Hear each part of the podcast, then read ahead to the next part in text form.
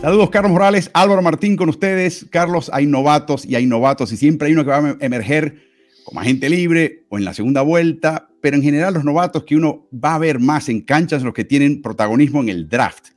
Dentro de ese grupo, Carlos, dame una lista de algunos de ellos que en tu opinión vale la pena seguir quizás un poquito más de cerca de la cuenta.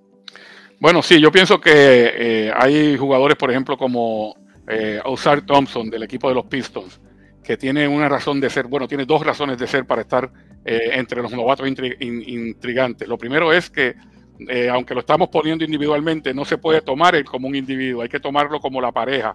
Su hermano, Amen Thompson, que ha sido seleccionado por los Rockets. ¿Y por qué tengo que poner esto como, como una pareja? Bueno, porque básicamente hay muy poca diferencia en cómo juega uno y juega el otro. Tan es así que jugaron juntos en el Overtime Elite. Eh, y además de haber jugado juntos en el Overtime Elite, fueron seleccionados cuarto y quinto, o sea, a mí un poquito antes que su hermano. Juegan básicamente igual, son jugadores de, más o menos dos, metros, eh, con capacidad atlética, que manejan el balón, que, pueden tirar, pero que todavía esa es una debilidad que tienen ambos.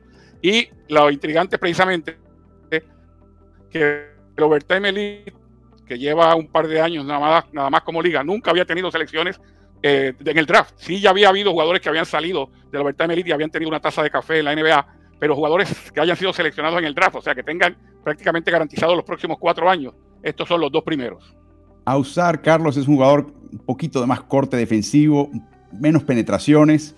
El hermano podría ser y terminar la temporada como el reserva de Fred Van Vliet, como armador reserva del equipo de Houston. La proyección de ambos es muy alta, quizás tenga un poquito más de protagonismo a usar en Detroit, no sabemos, quizás lo tenga más eh, amén en Houston. Pero de nuevo, esta dupla promete y tiene un techo altísimo. ¿Quién más está en la lista?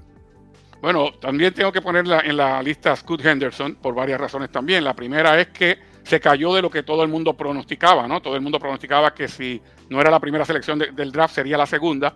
Eso no se dio con él porque eh, apareció por ahí Brandon Miller que le, lo, sacó de la posición. Pero Scott Henderson, aparte de que tiene mucho que probar este año, tiene una gran oportunidad de probarlo. De hecho, yo creo que, es un novato que va a tener oportunidad de, lucir precisamente por la salida del jugador más importante que tenía el equipo eh, de Portland.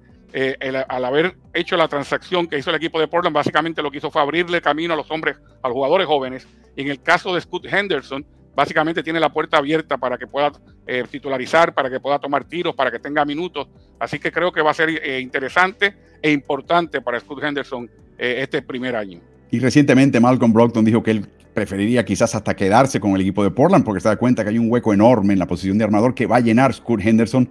Quizás esté listo, quizás no. Va a ser bien interesante ver qué sucede en ese equipo y cuánto protagonismo lleva Henderson, pero la, sensación que te da es que Henderson va a llevar la voz cantante en ese equipo, no solamente el balón para organizarlo. ¿Quién me está acercándonos a la cima de esta lista? ¿Quién, está, quién es el siguiente? Bueno, eh, Chet Holmgren obviamente está por una razón totalmente distinta a los de los demás y es que este no es su primer año eh, en la liga, bueno, es su primero jugando, pero recordemos que él es parte de la camada de hace dos temporadas atrás, o sea, del año pasado, y que en esa temporada no pudo jugar por lesión, por lo tanto, este es su real año de novato y todo el mundo está pendiente a lo que puede hacer eh, un jugador que también lo, catalogan como un unicornio, ¿no? Un jugador de mucha estatura, pero que puede poner balón en el suelo, que puede lanzar, que puede defender perimetral y defender adentro. Entonces todo el mundo está muy pendiente a lo que pueda hacer este joven con el Thunder. Y yo creo que la capacidad que tiene el de transformar este equipo, no sabemos si lo va a hacer, pero la capacidad que tiene, este equipo estaba decimotercero, decimoquinto defensivamente en la liga el año pasado sin él. Si él los trepa entre los primeros cinco y este equipo empieza a conocerse como un equipo muy duro de robar defensivamente por la presencia de Holmgren, eso le va a dar mucho más valor a una candidatura a novato del año. Y por supuesto, Carlos, el fenómeno es quien nos espera, ¿no? Sí, obviamente Víctor Wembanyama es un jugador en el que todo el mundo está cifrando esperanza, no solamente los Spurs, sino la liga entera, de que tienen una nueva superestrella que, que los va a catapultar a la, próxima era. Eh, obviamente tiene mucha fortaleza en su juego, pero también ha demostrado tener ciertas debilidades. Y por eso es que es tan intrigante, porque hay que ver si pueden inmediatamente eh, contribuir eh, de manera inmediata a, que San Antonio sea un mejor equipo. Claro, las tiene todas consigo, porque San Antonio en los últimos años ha sido un mal equipo. Eso no, se puede tapar el sol con un dedo. Y Bañamá sería como el Mesías, ¿no? El Salvador, no solamente del equipo, sino en muchos casos de toda la liga. Hay que ver si ese sello le queda muy grande o si, o si sí puede hacerse justicia y tener un gran primer año. Interesante verlo jugar en la pretemporada, Carlos, y estoy simplificando muchísimo. Ofensivamente juega más bien como alero. Defensivamente trata de jugar un poquito más eh, cerca del aro, eh, si puede evitar salir afuera. Y algunos dicen, Carlos, que sus dotes de pasador en algún momento lo podrían, le podrían dar la posibilidad de imitar a Nikola Jokic. Yo creo que eso eh, vamos a esperar un poquito, pero va a ser muy interesante. Físicamente, Carlos, a mí me sigue pareciendo un potrito recién nacido, un poquito torpe, un poquito flaco, un poquito endeble. Todavía le falta mucho en ese capítulo y no sé si la liga se lo va a perdonar, Carlos. Sí, obviamente eh, esa es una de las asignaturas pendientes, ¿no? Fortalecer su, físico, eh, pero realmente eh, para, ir un poquito más atrás, es lo que se decía de Kevin Durant cuando llegó a la liga, eh, en aquel momento con los Seattle Supersonics, y, me recuerdo que, no pudo levantar ni, ni, siquiera el mínimo de peso en el, en el combinado, en el combine que se hace eh, previo a la selección, y su técnico de la Universidad de Texas en aquel momento, Rick Barnes, dijo, él no va a ser fisiculturista, él va a ser un gran jugador de básquetbol, y así se ha convertido. Así que Bañama tiene esa asignatura pendiente y no creo que, que vaya a tener problema con ella. Por último, Carlos, quiero añadir una ñapa, una ñapa, eh, porque lo vi jugar, porque me gustó cómo juega, porque es muy intrigante. Eh, no estoy seguro que tendrá mucho protagonismo, tiene mucho que avanzar, pero también que está en tu patio, está en Orlando. Se trata de Anthony Black. ¿Cómo lo ves? Bueno, Black es quizás la. Eh, Orlando ha estado tratando de pegarle, de, ganarse el gordo, de, pegarle al premio mayor con un armador y lo han estado haciendo las selecciones que han estado teniendo en primera vuelta en, los últimos años. Recuerdo a Alfred Payton, que ya había, después de estar un par de años con Orlando, llegó hasta salir de la liga, llegó a jugar este verano pasado en Puerto Rico y ahora regresa a la liga con Indiana Pacers. Pero luego de eso están eh, Markel Falls, que vino en cambio de Filadelfia. Luego de eso eh, ha estado Sox, ha estado Cole Anthony. O sea, ellos han estado tratando de pegarle al gordo con la posición de armador y no han podido. Yo creo que este chico es otra apuesta que hacen, ¿no? A, ver si por fin pueden solidificar esa posición y salir eh, de, la, de, la, parte de abajo de la tabla a quizás a la mediocridad, porque es lo que, a lo que aspira en este momento el equipo de Orlando. Es un gran pasador, dotes de pasador, pero no es un armador ni nato, ni, de entrenamiento, ni de, de preparación. Veremos si puede hacer esa transición en la NBA. ¿Y tú? ¿Cuál es tu novato intrigante esta temporada? Déjanos saber en nuestras redes sociales de Ritmo NBA.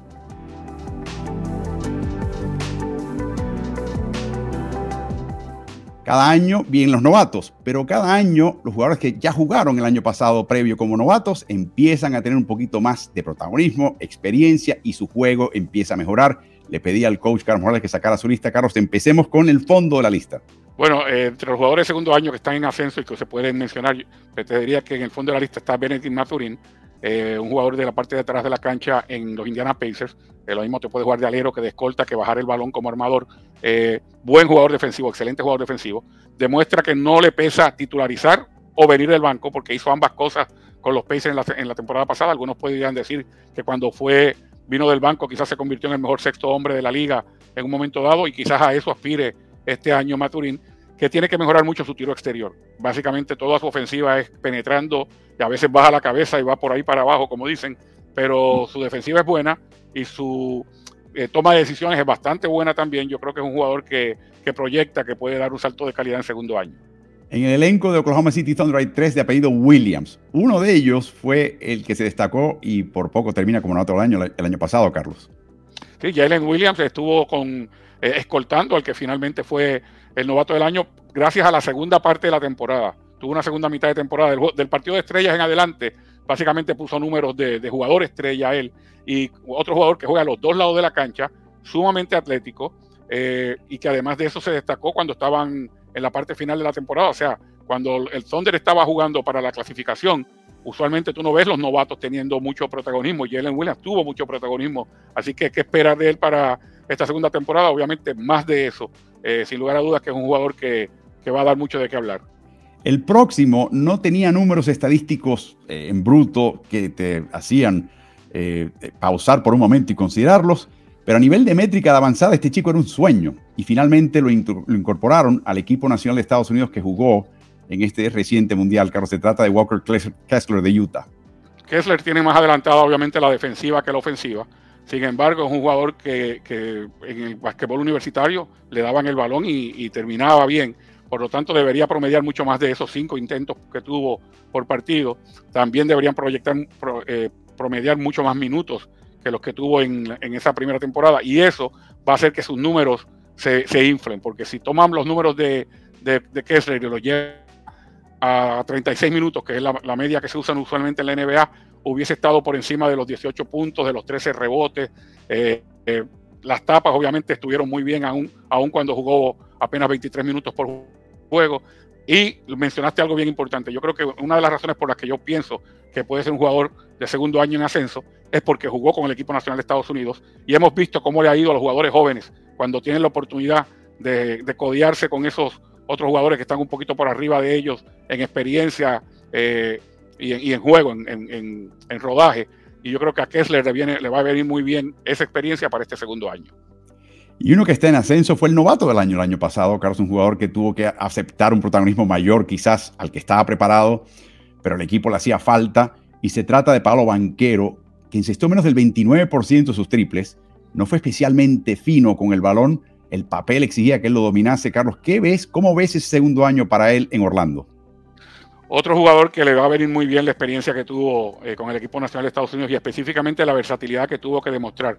Ya lo había tomado eh, protagonismo como manejador de balón en muchas ocasiones en Orlando. O sea, se, se había desparramado básicamente por todas las posiciones, desde la 1 hasta la 4, que creo que es su posición normal. Pero en el equipo nacional de Estados Unidos, por momentos, lo usaron, lo usaron de 5 o sea, en ese cuadro súper bajo que quería usar eh, el, técnico Kerr y que le daba mucha ofensiva, pero que realmente le restaba defensiva al equipo de Estados Unidos. Eso es un tema para otro momento. Banquero eh, jugó hasta de 5. Entonces, ha demostrado una versatilidad tremenda porque su juego se desparrama literalmente por todo el tabloncillo. Menciona muy bien una deficiencia que tiene que trabajar, porque siendo un jugador que juega de frente al canasto mucho tiempo, hay que meter ese triple con más consistencia, pero un jugador que penetra con una potencia tremenda, tiene mucho olfato para el rebote, tanto el, ofensivo como el defensivo, y yo creo que va a ser otro gran año para él. Y una pregunta, Carlos, dentro del elenco amorfo que tiene Orlando, donde a veces, duplicas funciones, duplicas esfuerzos, eh, nadie verdaderamente se despega del, del, resto, como para decir, no, este chico es un titular, sí o sí. ¿Cómo va a cambiar el papel este año de Paolo en el equipo? ¿Va a tocar menos el balón? ¿Va a ser más tirador? ¿Cómo, ves ese, ese, este año nuevo para él y para Orlando? Yo creo que va a ser un, eh, va a tomar las cosas donde las dejó. Yo creo que el técnico ya tenía una idea bastante clara donde él quería que sus aleros tocaran mucho más el balón, que lo manejaran bastante. Un jugador que el año pasado era de segundo año como Franz Wagner, dio un salto de calidad precisamente por eso. Eh, hablábamos de quizás que los, los armadores del equipo de, de, Orlando no han, no han llenado eh, la medida como se ha esperado de ellos y por eso se, se requiere más que, que otros jugadores tomen más protagonismo en, en, bajar el balón y hasta en armar la ofensiva. Y yo creo que Banquero va a hacer bastante de eso este año nuevamente.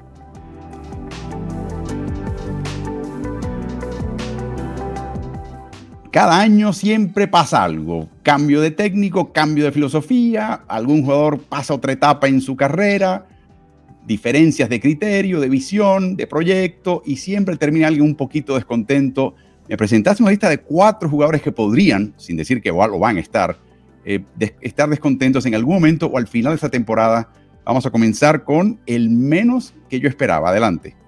Bueno, para mí es un año crucial también para para LeBron James. Yo pienso que LeBron James es un, jugador que tiene un solo norte en su carrera y es, y es ganar campeonatos, ¿no? El, norte de terminar eh, bien arriba en cuanto al, aprecio popular, que obviamente pues, todavía coloca a Michael Jordan por encima de LeBron James en, gran medida, y que hablan de otros jugadores que quizás son mejores que James.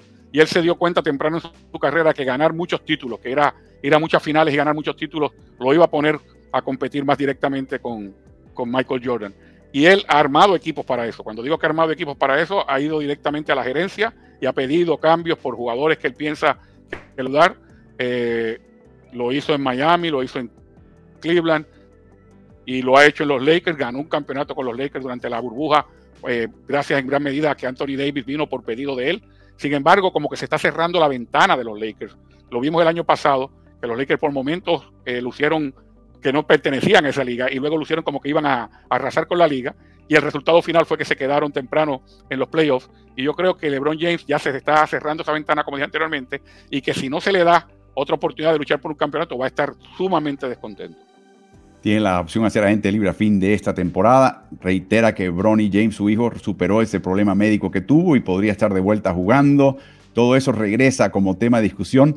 Pero yo creo que esta temporada es un referendo. Esta temporada es si los Lakers pueden armar un equipo que verdaderamente pueda llegar a finales como mínimo o ganarlas. Porque yo creo que en este momento LeBron James está pensando en esto mismo. Me quedan uno, dos, tres años más. Quiero ganar un anillo más antes de irme. Si es con Los Ángeles, mejor. Si no, pies en polvorosa. Otro jugador que está en la lista es uno que ya por momentos y de forma muy indirecta solamente ha mostrado descontento. Se trata de Luka Doncic, que comienza la temporada con un problema en su gemelo, Carlos, en la pantorrilla izquierda. Sí, se lastimó precisamente eh, practicando esta semana pasada, esta semana en España, eh, preparándose para un partido que iba a jugar contra su antiguo equipo, el equipo del Real Madrid.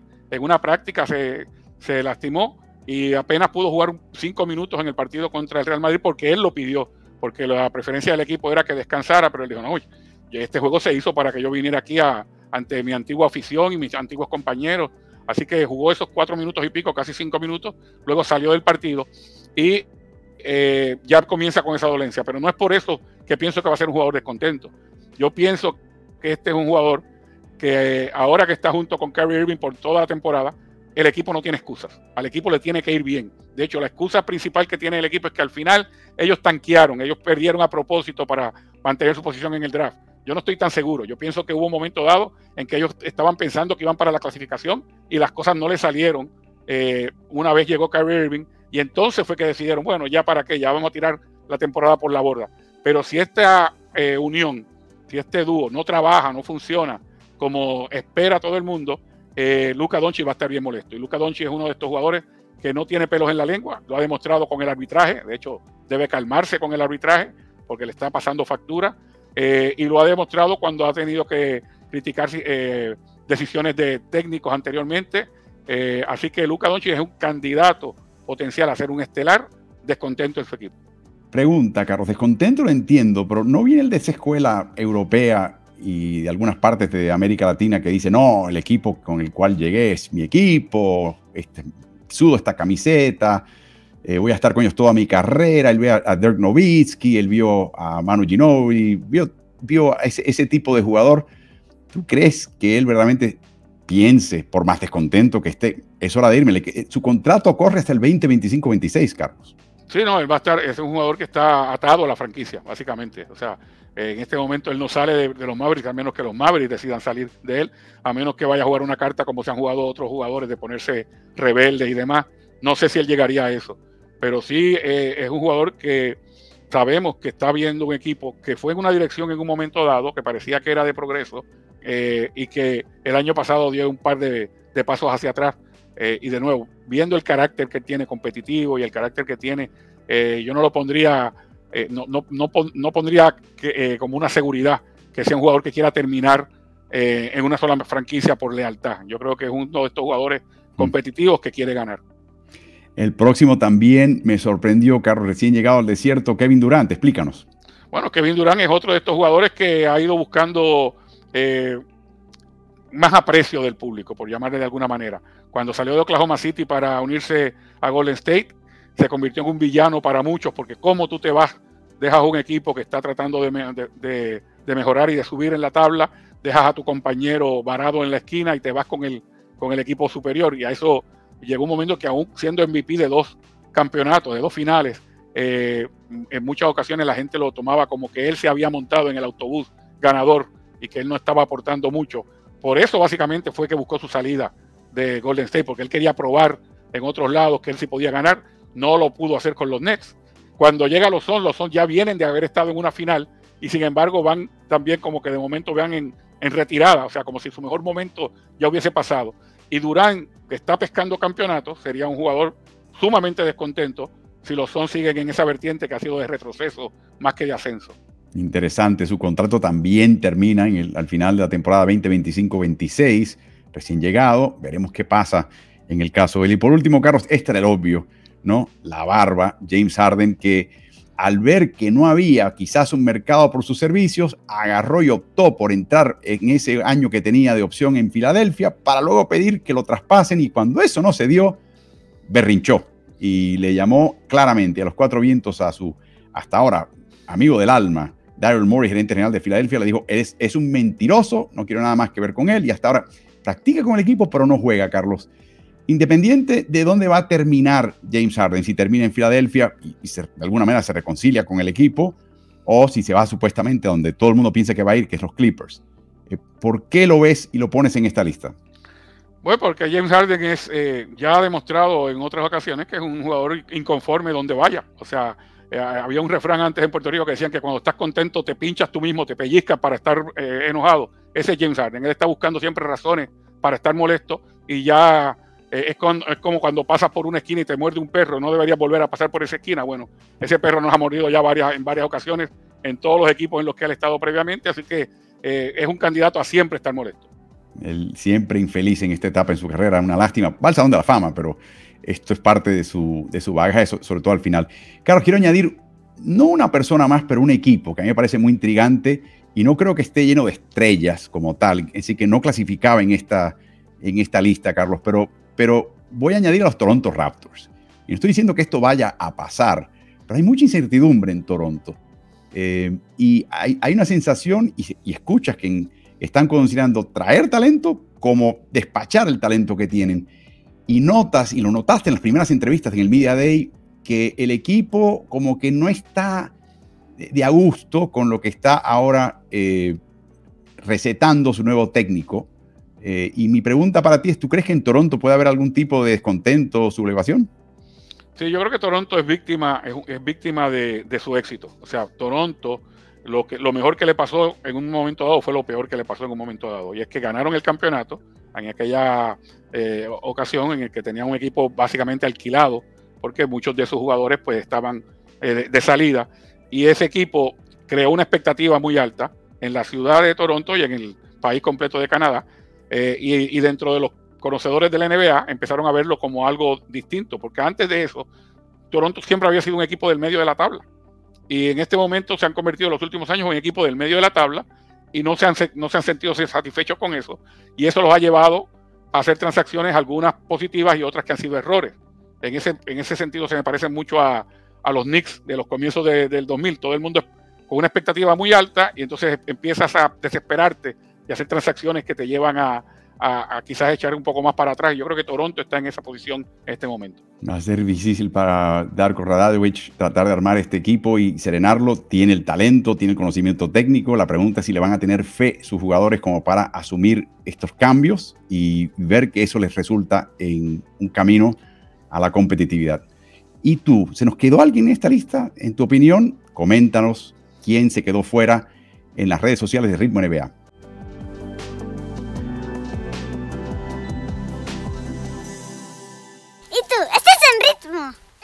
Bye.